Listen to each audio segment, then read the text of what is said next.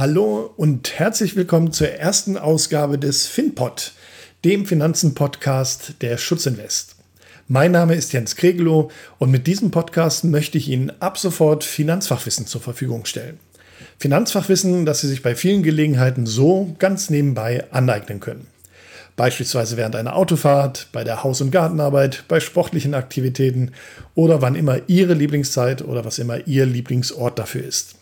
Ich werde dabei sowohl gewissermaßen zeitlose Finanzthemen behandeln, wie in dieser ersten Ausgabe, als auch Bezug nehmen auf aktuelle Gegebenheiten und Entwicklungen, beispielsweise auf den Finanzmärkten. Dabei werde ich mir meine Redetexte nicht vorformulieren, sondern möchte ich frei zu Ihnen sprechen, ganz ähnlich wie dies möglicherweise auch im persönlichen Gespräch stattfinden würde. Zum besonderen Anlass der Erstausgabe habe ich Gold als FinPod-Thema für Sie herausgesucht und stelle dabei die Frage, glänzt Gold gefährlich? Mit einigen Pros und Kontras von Goldinvestitionen. Äh, also eine Betrachtung, ob Gold eine glänzende Kapitalanlage ist oder es im Glanze des Goldes auch Schattenseiten zu berücksichtigen gilt. Übrigens hatte meine Kolumne vor gut sechs Jahren im hiesigen Stadtmagazin genau diese Frage als Überschrift. Glänzt Gold gefährlich? Damals stand der Goldpreis bei 1650 Dollar pro Unze, von seinem äh, Höchstpreis von ungefähr 1900 Dollar kommend. Und es stellte sich heraus, dass meine Einschätzung nicht ganz so verkehrt war, denn in den folgenden dreieinhalb Jahren fiel der Goldpreis auf gut 1000 Dollar, wovon er sich dann auch wieder etwas erholte und heute bei ca. 1300 Dollar notiert. Aber das nur am Rande. Ähm, vielleicht zunächst zu einer grundsätzlichen Frage, die man sich stellen kann, wenn man in Gold investieren möchte oder mit diesen Gedanken spielt. Äh, und das ist die, ob man äh, Gold lieber in der Hand hat statt auf dem Papier, sprich, ob man in physisches Gold investiert oder in ja, Formen von Wertpapieren auf Gold. Ähm, klassisch und natürlich mit den meisten Gedanken sind sicherlich verbunden die äh, Investitionen in Münzen und Barren und so weiter. Aber äh, es gibt eben auch die Möglichkeit, das über Wertpapiere äh, zu tun, die sich wie der Goldpreis entwickeln, und zwar über sogenannte Exchange Traded Funds, ETFs, oder auch Exchange Traded Commodities, genannt ETCs. Äh, diese bilden dann eine schnelle und bequeme Möglichkeit, auf die Entwicklung des Goldpreises zu spekulieren, weil sie sich auf Knopfdruck äh, an- und verkaufen lassen. Und die An- und Verkaufsspannen und Spesen im Gegensatz zur Investition in reales Gold deutlich günstiger sind. Dann gibt es wiederum Papiere, äh, ich nenne nur einen Namen, äh, das nennt sich Xetra Gold, die zudem versprechen, dass ihr Wert real in Gold hinterlegt ist und dass man sich diesen Gegenwert auch in realem Gold ausliefern lassen könnte. Wie realistisch das ist, lasse ich mal wieder dahingestellt. Ich mache mal nur das Beispiel, Sie hätten, ich weiß nicht, 500 Euro in ein solches Goldpapier investiert, äh, würden dann zur Börse Frankfurt äh, fahren und sagen, das hätte ich jetzt gerne ähm, in physischem Gold. Und beispielsweise hätte die Börse Frankfurt nur Kilobaren da liegen, dann wird es sicherlich ein bisschen schwer, ihren Anteil da rauszuziehen. Ähm, wer jedoch weniger von spekulativen Absichten geprägt ist, also äh, kaufen und verkaufen möchte, im Sinne von äh, möglichen äh, Preisschwankungen und äh, dieser eben ausnutzen möchte, der sieht Gold vielleicht vielmehr als eine Art Lebensversicherung für schwerste Krisenzeiten. Und äh, wenn man das so betrachtet, dann möchte man natürlich in der Regel jederzeitigen Zugriff auf diese Reserven haben. Ja, das äh, ist dann natürlich ähm, ein existenzielles Moment, äh, wenn es zu solchen Krisenszenarien käme, wie beispielsweise Kriegsszenarien, wie vielleicht die 1920er Jahre mit der Hyperinflation und ähnlichem. Ähm, dann ist natürlich der Punkt äh, gegeben, dass man das wirklich vor Ort haben möchte und dann eintauschen können möchte in die Dinge beispielsweise des täglichen Lebens. Ähm, und dann braucht man es natürlich äh, wirklich verfügbar und nicht auf dem Papier. Diesen jederzeitigen Zugriff, den hat man dann in der Regel natürlich äh, am ehesten zu Hause, was aber wiederum auch äh, Risiken mit sich bringt, wie beispielsweise ähm, das Thema Diebstahl. Na, natürlich kann man sich auch einen Tresor aneignen und da gibt es verschiedene Sicherheitsstufen und man kann diesen Tresor vielleicht auch noch versichern. Ähm, nichtsdestotrotz bleibt natürlich ein, ein Risiko vorhanden und äh, in einem äh, möglichen gedanklichen Megakrisenszenario hilft es äh, vielleicht auch nicht, wenn man versichert ist, ähm, wenn das Gold geklaut wird, weil ne, A hat man es dann trotzdem nicht zur Verfügung und B ist die Frage, ob es die Versicherung noch gibt, die die Versicherungssumme irgendwann mal versprochen hat. Äh, ob man es dann im Garten vergibt oder nicht, ist eine andere Frage wieder. Dann sollte man sich tunlichst nicht dabei beobachten lassen. Äh, Möglichkeiten gibt es sicherlich da viele und äh, sie kommen vielleicht auch auf Gedanken, äh, die dann hoffentlich die meisten Einbrecher nicht haben. Aber nichtsdestotrotz, darum geht es den meisten, denke ich, bei dem Kauf von Gold, äh, sozusagen äh, ein Stück weit Sachwert ähm, zur Verfügung zu haben, der auch in Extremszenarien äh, einen Wert behält. Ob das so ist, da gehen wir auch gleich nochmal ein bisschen drauf ein, ob es zwangsweise so ist oder so kommen muss. Äh, das sehen wir dann äh, vielleicht noch was später, auch äh, mit Blick auf Beispiele aus der historischen Vergangenheit. Ähm, es bleibt natürlich, um das Zuhause oder ähnliche Orte zu verlassen, auch der Gedanke, das möglicherweise in den Tresoren einer Bank oder eines externen Dienstleisters, eines Goldhändlers beispielsweise aufzubewahren. Und da gibt es natürlich dann auch wieder die Frage, habe ich im Falle eines Falles Zutritt und Zugriff auf mein Gold? Wir haben das am Beispiel Griechenland gesehen. Ähm, zum Höhepunkt der Griechenlandkrise war ja auch der Goldpreis äh, auf seinem Höchststand. Ähm, da wurden eben tatsächlich äh, mal kurzfristig in Griechenland Bankfilialen geschlossen. Das heißt jetzt nicht, dass man dorthin gegangen ist und hat die Bankschließfächer äh, aufgebrochen und der Staat hat sich des Inhalts bemächtigt. Aber in dem Fall, wenn eine Bankfiliale geschlossen ist und Sie haben dort Ihr Schließfach, wo Ihr Gold ist, dann haben Sie eben Pech gehabt und kommen mindestens eben in dem Moment oder für diese Tage nicht daran. Ähm, die Wahrscheinlichkeit ist dann bei einem externen Dienstleister etwas geringer, weil die höchstwahrscheinlich in solch einem Fall nicht geschlossen werden. Aber ich glaube, ich konnte ein bisschen deutlich machen, ne, welche Gedanken man im Zusammenhang mit der Aufbewahrung und der Verfügbarkeit von physischem Gold und Edelmetallen und ähnlichen Dingen ähm, grundsätzlich sich äh, machen kann. Eine wichtige Entscheidung in dem Zusammenhang ist dann natürlich die Frage, ähm, wenn es nicht oder nicht nur als Versicherung, als Lebensversicherung für schwerste Krisenzeiten äh, betrachtet wird, ähm, wie es denn mit der Rendite aussieht. Und da muss man natürlich ganz klar sagen, äh, es gibt keine vorher zu bestimmende Rendite. Und äh, es gibt einen äh, berühmten Spruch dazu, Gold bekommt keine Kinder.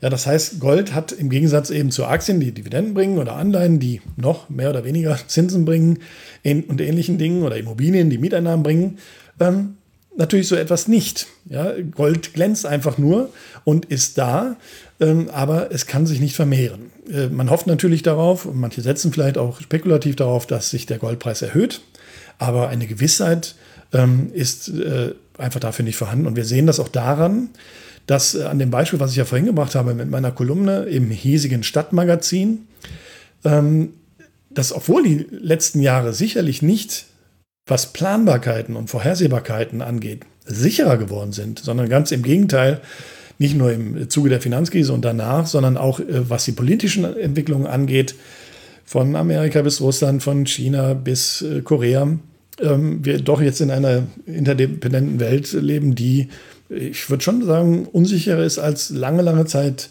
äh, zuvor. Früher gab es, äh, man könnte auch sagen, vielleicht heute noch, aber ne, klassisch so den, den Westen und den Osten und das angeblich Gute gegen das angeblich Böse. Und äh, irgendwie waren die Fronten geklärt im, im wahrsten Sinne des Wortes.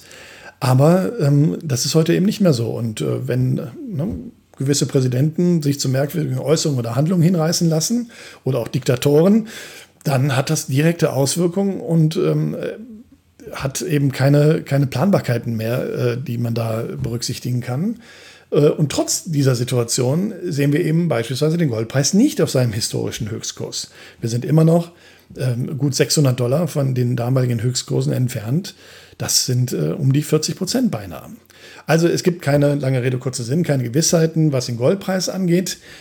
Und ähm, das wird sich natürlich auch nicht ändern. Und das muss man wissen, wenn man kauft oder kaufen möchte. Insofern ist wahrscheinlich der, noch einmal der, der sinnvollere Gedanke der dieses ähm, ja, Rettungsmittels im Falle eines Falles, obwohl es, wie wir nachher noch hören werden, auch dafür keine Gewissheit gibt. Und ähm, natürlich setzt man darauf, dass wie seit Tausenden von Jahren Gold immer irgendeinen Wert haben soll und dann natürlich als Tauschmittel oder äh, ja, bestenfalls Zahlungsmittel verwendet werden kann. Äh, eben im Gegensatz zu Papiergeld und Kontoguthaben bei Währungsverfall und Hyperinflation. Dann ist der nächste Gedanke, na gut, wenn wir vielleicht schon nicht mit einer gewissen Rendite oder auch einer festen Rendite rechnen können, ähm, dann ist es doch zumindest ein sinnvolles Instrument womöglich zum Schutz meiner Kaufkraft, der Kaufkraft meines Geldes, dessen, das ich da investiert habe. Aber auch das ist natürlich ähm, äh, so nicht gegeben.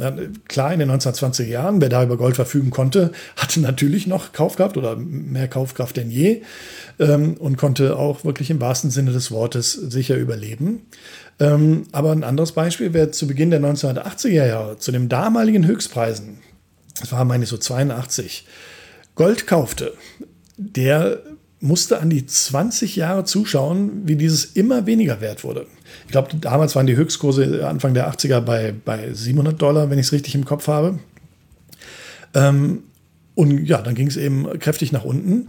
20 Jahre lang, zwei Jahrzehnte lang, bevor es dann 2001 war es ungefähr, äh, dann wieder nach oben ging und dann einen richtigen Schub bekam und dann auch wirklich exorbitant stieg im äh, Zuge der Finanzkrise, beziehungsweise dann im Höhepunkt oder zum Höhepunkt der äh, Griechenland-Krise. Aber das ist ja jetzt ein sehr langer Zeitraum. Und äh, man sieht ja auch die Zahl, Mensch, wenn das damals 700 Dollar waren, in den Anfang der 80er und äh, 2011 äh, war es äh, bei 1900 Dollar, dann könnte man ja meinen, Mensch, das Gold hat sich verzweieinhalbfacht, alles prima. Auf lange Sicht ist es ja sogar gut gegangen. Interessant ist aber, dass damals dann auch Berechnungen äh, angestellt wurden. Wie sieht das Ganze denn aus in der Betrachtung nach Inflation? Ja, die ja auch eine Art, ich benutze jetzt den Begriff, der ist sachlich falsch, aber ne, von der Vorstellung hilft er hoffentlich. Äh, das ist ja auch eine Art Zinseszinseffekt, ja, wenn das Geld immer weniger wird, wird dann nochmal weniger und nochmal weniger. Ähm, da hat man also berücksichtigt und berechnet, wie sich der Goldpreis denn nach Inflation darstellte. Und da ist es so, dass selbst zum Höhepunkt äh, des damaligen Goldpreises ein Goldinvestor vom Anfang der 1980er Jahre immer noch reale Kaufkraftverluste zu verzeichnen hatte.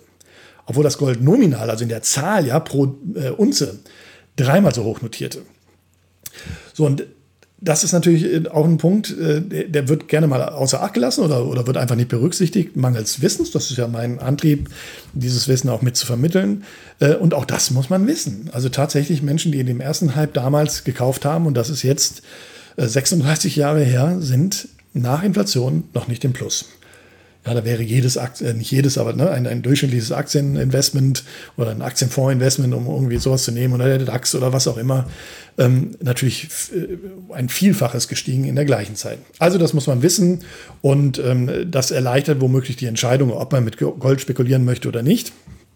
Ähm, und insbesondere äh, auch die Entscheidung, ähm, ja, ob man das mit physischem Gold tut oder nicht. Ähm, denn bei physischem Gold, also bei ne, Gold, was man anfassen kann, äh, Münzen, Barren und dergleichen, ist es eben auch wiederum so, dass es äh, recht hohe An- und Verkaufsspannen gibt. Zwar sind die bei Top-Händlern vielleicht nur 4, 5 Prozent, äh, aber diese 4, 5 Prozent müssen auch erstmal wieder verdient werden. Dann kommt vielleicht noch eine höhere Spanne dazu äh, bei stärkeren Schwankungen und ähnlichen Dingen. Und äh, das macht es natürlich schwieriger, wenn ich dann möglicherweise erstmal 10% Goldpreissteigerung haben muss, um nur nach allen Kosten und auch äh, Lieferspesen und allem Pipapo äh, im Plus zu sein. Äh, dann sind 10% natürlich auch erstmal eine Hausnummer, die genommen werden müssen. Also dann könnte man natürlich wieder sagen, ich steige auf diese Wertpapiere um, da kann ich schneller agieren. Aber wie gesagt, ähm, ne, Wertpapiere sind eben keine Edelmetalle. Also, äh, wenn man bei diesem Gedanken bleibt, dass es möglicherweise in einem Extremszenario äh, im wahrsten Sinne des Wortes hilft zu überleben, hat Gold natürlich einen ganz eigenen Wert, wo immer auch der Kaufpreis dann lag, ob man formal im Minus oder im Plus ist. Ähm, ich glaube, dann hat Gold oder haben andere Dinge, Edelmetalle, von mir ist Diamanten und was man sich so alles vorstellen kann, natürlich einen ganz eigenen Wert ähm, und kann gar nicht in, in, in, in Beträgen äh, beziffert werden.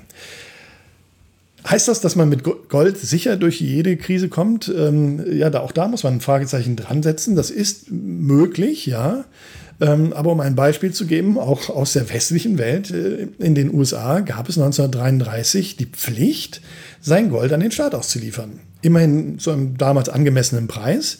Aber das wäre, oder das, das bringt ja mit sich, dass es ein Goldbesitzverbot gibt. Ähnliche Bestrebungen gab es beispielsweise 1936 in Frankreich und äh, meines Wissens auch 1966 in Großbritannien. Könnte es daher im Falle eines Falles auch bei uns geben. So, was heißt das dann, wenn es dieses Goldbesitzverbot gibt? Na gut, dann kann ich vielleicht ne, über irgendwelche schwarzen Kanäle oder sowas ja illegal versuchen, irgendwas zu tun. ähm, aber ähm, laufen natürlich damit Gefahr, äh, straffällig zu sein und zu werden und möglicherweise auch im Gefängnis zu landen. Dann habe ich vielleicht das auch nicht mit dem Gold erreicht, was ich erreichen wollte. Nun, es gibt oder es gab sicherlich dann Menschen, die in der Zeit ihr Gold tatsächlich im Karten vergraben oder irgendwo versteckt haben und über die Krise hinaus gerettet haben. Die hatten dann natürlich ihr Gold noch und auch nach der Krise noch. Ähm, und konnten es dann vielleicht irgendwann auch wieder, ne, hätten es offiziell wieder eintauschen können, ohne irgendwelche Nachweise zu bringen. Doch inmitten der Krise dürfte man natürlich wenig davon haben, wenn es nicht legal verkauft werden kann. Insofern könnte selbst die beste vorausschauende Planung mit solchen Gedankenspielen ad absurdum geführt werden. Ähm, und es äh, Sinn machen, natürlich auch weitere Alternativen in Betracht zu ziehen. Man könnte auch äh, Silber möglicherweise in Betracht ziehen. Wenn Gold verboten würde, hätte man noch Silber. Es könnte natürlich auch beides verboten werden. Also, ne, was auch immer da passiert, man kann es nicht voraussehen, aber bei solchen äh, Krisenstrategie-Szenarien, dann könnte man natürlich auch sagen, selbstverständlich nehme ich beispielsweise auch Silber mit dazu. Unter anderem vielleicht auch deshalb, weil Silber natürlich dann weniger kostet äh, bei gleichem Gewicht und äh, dafür beispielsweise kleinere Dinge gekauft werden können. In dem Zusammenhang, das passt jetzt eigentlich nicht zum heutigen Podcast, aber es fällt mir gerade ein, gibt es auch wirklich den Rat ähm, von unabhängigen Vermögensverwaltern, äh, tatsächlich auch Zigarettenstangen im Keller zu haben. Drei, vier Stück, um im Falle einer Krise tatsächlich im Markt oder Schwarzmarkt ähm, eben auch für eine Zigarette, was weiß ich, das, das Hühnerei oder ähnliches zu bekommen. Weil ähm, bisher und auch heute noch weltweit in Krisengebieten dann auch Zigaretten eine Art Währung sind oder waren. Ob man so weit gehen möchte, lasse ich dahingestellt. Ich habe sie noch nicht im Keller, aber so oft wie ich das schon erzählt habe, wenn es mal zu einer solchen Krise käme, hätte ich zumindest gehörigen Grund, mich zu ärgern, es nicht getan zu haben. Also der Gedanke kann sehr weit gehen, was solche Dinge angeht. Ähm, und wahrscheinlich gilt hier wie auch in allen anderen Bereichen, legt nicht alle Eier in einen Korb und somit auch nicht in, eine, in einen Krisenschutz. Gold lässt sich ähm, im Gegensatz zu Papier nicht beliebig vermehren. Ist natürlich ein häufig genutztes Argument, um ähm, ja, für, für die Werthaltigkeit von äh, Gold zu werben. Und da ist natürlich auch was dran. Ähm, beliebig vermehren lässt es, sich, lässt es sich nicht. Aber ca. 175.000 Tonnen Gold sollen bisher auf der Welt äh, gefördert worden sein. Das wäre dann, wenn man das in einen Würfel gießen würde, ein Würfel mit einer Kantenlänge von 21 Metern gerade mal, 21 Meter lang, hoch, breit. Ähm, und von diesen 175.000 Tonnen sollen 30.000 Tonnen bei den Notenbanken liegen, 35.000 Tonnen äh, in äh, Anlegerhand. Und der überwiegende Teil ist dann wohl in der Schmuck- und Technologiebranche zu finden. Das äh, können Sie für sich vielleicht auch beantworten, wenn Sie an Ihren Schmuck denken. Schmuck kann natürlich auch ne, ein wertaufbewahrender Faktor sein, wenn es äh, beispielsweise Gold ist oder Edelsteine und ähnliches.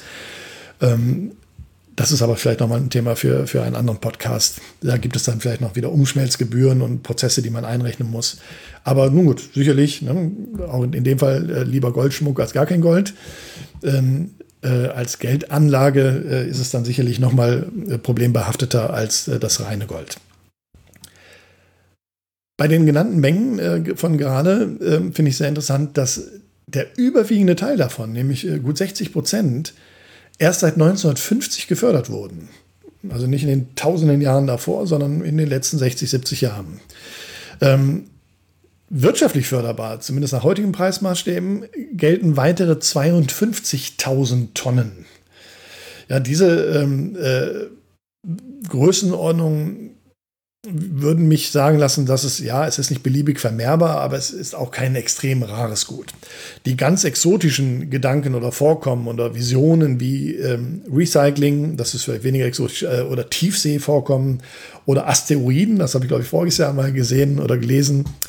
Äh, da soll es welche geben, die hier mehr oder weniger in äh, erreichbarer Nähe um uns herum schwirren. Ähm, die lassen wir natürlich bei dieser Betrachtung mal außen vor. Aber noch einmal, ähm, also auch diese ne, noch zu fördernden Mengen sind jetzt keine Garantie dafür, dass Gold immer einen Wert haben wird. Und wer sich äh, möglicherweise mit äh, aktuellen Fernsehsendungen und ähnlichen Dingen beschäftigt, also Fernsehserien, ja, mit, wo es irgendwelche Zombie-Apokalypsen gibt oder ähm, ja, solche Mad Max-Szenarien in einer ausgebrannten Welt. Ja, da wird natürlich auch äh, relativ klar, zumindest in diesen so dargestellten Szenarien, da hat dann Gold auch keinen Wert mehr. Da ist es dann vielleicht äh, Wasser äh, oder Lebensmittel oder Benzin oder ähnliche Dinge. Also noch einmal keine Garantien, was das angeht. Und dann kommen wir natürlich auch zu einem sehr wichtigen Punkt. Und das ist bei all dem, wer bestimmt eigentlich den fairen Preis? Grundsätzlich sollen ja Angebot und Nachfrage den Preis bestimmen. Und gab es gerade in den letzten äh, Jahren, ich glaube so in dem Zeitraum auch 2014, 2015 herum, ähm, den wiederkehrenden Verdacht von Preismanipulationen. Und ähm, somit darf man sich die Frage stellen, wer denn jetzt den sozusagen offiziellen Goldpreis bestimmt. Also den Goldpreis kann man kontinuierlich verfolgen, wahrscheinlich hunderte oder tausende Male pro Tag. Aber es war lange Zeit äh, mit diesem sogenannten Goldfixing in London äh, ein durchaus intransparenter Prozess, so will ich es mal vorsichtig sagen. Denn äh, seit 1919 wurde in London zweimal pro Tag um 11.30 Uhr und 16 Uhr unserer Zeit der Goldpreis festgelegt. Bis 2015, also fast 100 Jahre lang, durch ganze fünf Banken im gemeinsamen Austausch, wie es so schön hieß, und hinter verschlossenen Türen. Diskretion gehörte dabei zum Ritual, aber da kann man natürlich auch fragen, ist das Diskretion oder ist das Intransparenz? Naja, also ab 2015 waren es dann sechs Großbanken und seit diesem Jahr, also 2018, sind es sogar elf. In äh, ständiger Verbindung dann mit Anbietern und Abnehmern in der ganzen Welt soll so ermittelt werden, zu welchem Preis die meisten Aufträge abgewickelt werden können. Und ähm, angesichts dieser Änderung auch seit äh, diesem Jahr, denke ich, kann man vielleicht tatsächlich nun von einer transparenten Preisfindung sprechen. Äh, und äh, hoffentlich äh, muss man dann keine weiteren Preisabsprachen befürchten, aber Preisabsprachen wären natürlich tendenziell, wenn sie vorgekommen wären oder sollen, dann bei fünf Mitgliedern äh, hinter verschlossener Tür vielleicht was anderes als bei elf Mitgliedern, die das dann inzwischen vielleicht mit moderner Telekommunikation machen und äh, ja, nicht mehr im verrauchten Zigarrenzimmer einer Privatbank. Ähm, also die stellen den, diese Goldfixing-Preise fest und ähm, jetzt gehen wir mal davon aus, dass das nun inzwischen ein transparenter Prozess ist. Lange Zeit war es das aber nicht und naja. Die äh, Erfahrungen der Vergangenheit haben gezeigt, dass da äh, ne, die Gier durchaus mal bei der Preisfindung eine Rolle gespielt haben könnte. Nun gut, also Preisentwicklung lässt sich schwer abschätzen, abgesehen, völlig abgesehen davon, wie der Preis festgestellt wird. Ähm, und eine sichere Prognose zu geben, ist natürlich nahezu unmöglich. Wer in den letzten Jahren ne, gesagt hat, Mensch, Gold kann nur steigen, äh, wurde eines Besseren belehrt. Äh, aber man wird zu jeder Zeit äh, Investoren oder Ratgeber finden, die sowohl das eine wie das andere sagen. Und fragen Sie drei Analysten, haben Sie fünf Meinungen, das kennen wir auch. Ähm, das spielt dann aber vielleicht noch einmal betont auf den Blick der absoluten Krisenszenarienabsicherung auch nicht mehr die allergrößte Rolle. Für deutsche Investoren spielt aber eine Rolle äh, der US-Dollar, denn Gold wird auch heute noch vor allem in der US-Währung gehandelt. Und äh, je nach Entwicklung des Dollarkurses also kann der Goldpreis in Euro noch stärker schwanken und Gewinne wie Verluste verstärken oder abmildern. Berechenbarer wird er somit auch für den deutschen Anleger natürlich nicht. Ja, bei einer der genannten Krisen oder einer, einer Megakrise könnte es natürlich dann gut sein, dass der Goldpreis aufgrund einer enormen Nachfrage, ähnlich wie zum Höhepunkt der Griechenland-Krise, in die Höhe schießt. Und genau das geschieht, was sich dann der Goldkäufer von heute wünscht. Äh, es ist aber auch äh, denkbar, ähm, dass in einem solchen Megakrisenszenario ähm, sogar das Gegenteil passiert, weil beispielsweise die Notenbanken mehrerer Krisenstaaten gezwungen wären, ihre Goldreserven auf den Markt zu werfen.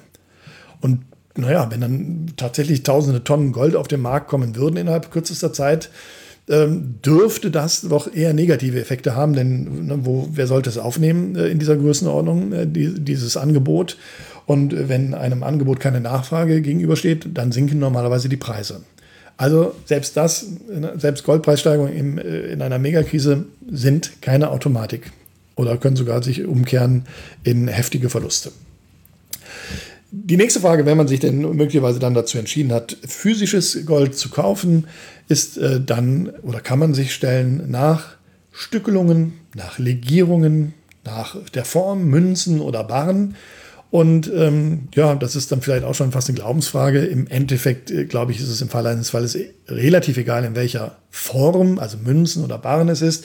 Aber es gibt dann durchaus manchmal Vorlieben, vielleicht dann auch von einem Händler oder ähnlichem, der sagt, na, ich habe lieber die kleineren Münzen anstatt die größeren Barren oder wie man das immer äh, sehen will. Ähm, trotzdem kann es natürlich auch Sinn machen, äh, sehr kleine Stückelungen zu wählen, da diese im Falle eines Falles dann schneller zur Bezahlung von was auch immer verwendet werden könnte. Und äh, natürlich habe ich da vorhin auch das Silber erwähnt, was dafür geeignet wäre. Aber das geht inzwischen äh, so weit, ähm, also auch dieser Gedanke, ja, dass im Falle eines Falles äh, es natürlich möglicherweise äh, suboptimal sein könnte, ähm, für den Kauf eines Huhns ja, äh, oder eines halben Schweins beim Bauern gleich einen Krügerrand äh, auf, auf, die, auf, auf, den Tisch zu legen, ja, der, der Stand heute beispielsweise 1300 Dollar wert wäre. Äh, natürlich könnte man auch was abknipsen und dergleichen, aber es ist natürlich nicht die Variante, die die, die beste ist. Äh, zumal Gold auch durchaus gewissermaßen zerbrechlich ist. Da komme ich gleich mal drauf, wenn es um Legierung geht. Aber tatsächlich aus solchen Gedanken heraus gibt es mittlerweile Tafelbarren, die an Schokoladentafeln erinnern. Ja, dann können Sie stückweise wie bei einer Tafel Schokolade ein Gramm Goldtäfelchen abbrechen und haben natürlich dann eine ganz andere Größenordnung ähm, als bei einer Unze Gold mit 31 Gramm. Und äh, dann kommt das mit dem ne, Tausch für äh, einen geringeren Gegenwert natürlich schon viel näher. Und äh, als ich mir die zuletzt angeschaut hatte, hatten die auch gar keinen so hohen Aufpreis im Vergleich. Äh, ich meine, das wären 50 Gramm ähm, Tafelbarren, also 50 Stückchen Schokolade in Anführungszeichen. Ähm, ich glaube, die waren 6, 7 Prozent teurer als ein, ein 50 Gramm Barren als Beispiel. Und da kann natürlich diese Verfügbarkeit durch das äh, Abtrennen, Abknicken ähm, ein eigener Vorteil sein, den man dann mit dem kleinen Aufpreis auch gerne bezahlt. Ähm, also im Grunde genommen kommt es natürlich immer auf den Goldgehalt, das Goldgewicht an.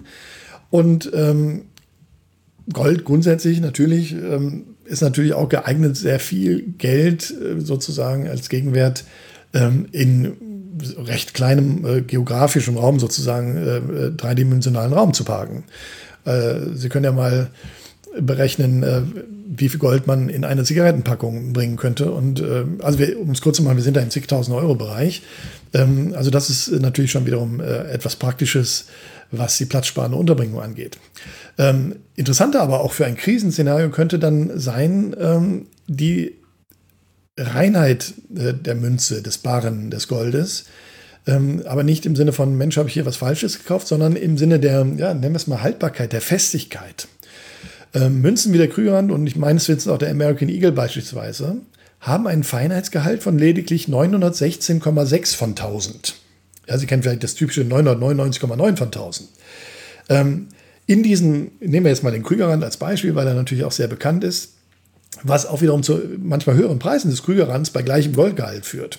Ja, also dieses Interesse daran, vielleicht auch mit dem Gedanken, das erkennt dann jedermann auf der Welt, dass das ein Krügerrand ist und dann komme ich leichter ne, an den Gegenwert, ähm, ist wieder ein Thema für sich. Ähm, aber bleib, wenn wir bei dem Krügerrand bleiben, unter diesem Gedanken und dem American Eagle aus der Vergangenheit, ähm, ist das geboren, um äh, das Material härter zu machen. Also mit äh, der Beimischung von Kupfer beispielsweise. Damit vermeidet man Absplitterung, zum Beispiel beim Transport. Ja, stellen Sie sich vor, früher die Cowboys äh, mit einem Lederbeutel am Gürtel, klischeehaft. Wenn das da gegeneinander schlug, konnte, konnten tatsächlich Gold verloren gehen, Goldteile abbrechen. Und deswegen wurde Kupfer beigemischt und ähm, dann bricht es nicht so leicht und ist wesentlich härter. Es ist trotzdem dann eine Unze reines Gold drin. Das heißt, ähm, die Münze wiegt dann eben mehr, ich glaube 35 Gramm oder irgendwas in der Art, statt 31,1. Ähm, das heißt, es ist dieselbe Menge Gold drin, aber durch die Beimischung von äh, Kupfer wird sie natürlich insgesamt schwerer, aber vor allen Dingen ähm, härter. Das wäre dann für einen möglichen Goldkäufer, könnte das einen Nachteil darstellen, weil er eben kein reines Gold bekommt. Und wenn er nur das Gold aus den Münzen bräuchte oder gewinnen wollte, müsste er eben beispielsweise die Krügerrand ähm, äh, schmelzen, einschmelzen und dann auch noch äh, voneinander scheiden, ja, wie in den Goldscheideanstalten, um dann das reine Gold zu haben. Das kostet natürlich mehr und das könnte dann wiederum natürlich dazu führen, dass ein Krügerrand sogar billiger würde, weil äh, er den Mehraufwand des Einschmelzens äh, oder des Trennens nach dem Einschmelzen oder beim Einschmelzen mit sich bringt.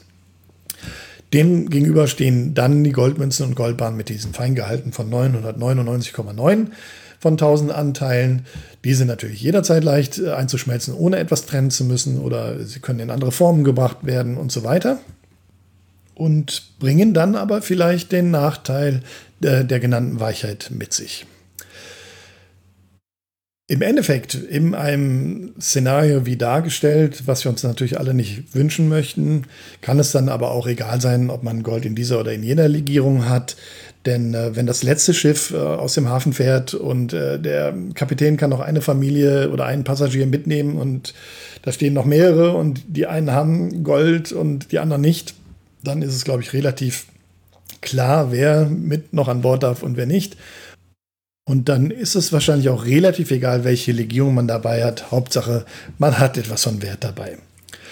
Damit möchte ich den heutigen Finpod auch schließen, die erste Ausgabe und hoffe, ich konnte Ihnen äh, das ein oder andere interessante Finanzfachwissen zum Thema Gold näher bringen. Ich freue mich auf Feedback von Ihnen, ähm, einerseits zum Inhalt, andererseits aber auch zum Format, ob Sie beispielsweise dieses Format der freien Rede mögen und äh, selbstverständlich würde ich daraus auch meine entsprechenden Schlüsse ziehen für die nächste Ausgabe des FinPods. Bis dahin viele liebe Grüße, Ihr Jens Kregelow. Und wie immer gilt, bitte beachten Sie auch die wichtigen Hinweise am Ende dieses Podcasts nach dem kleinen Jingle.